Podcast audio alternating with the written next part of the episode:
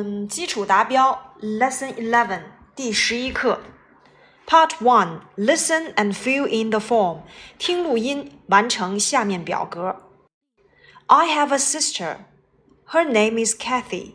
C A T H Y, Kathy. We live in Guilin with my parents now. Her hobby is writing stories. She wants to be a writer.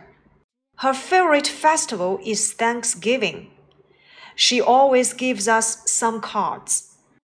She's a very nice girl. Again, I have a sister.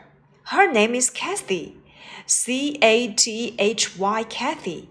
We live in Guilin with my parents now. Her hobby is writing stories. She wants to be a writer. Her favorite festival is Thanksgiving. She always gives us some cards. She's a very nice girl.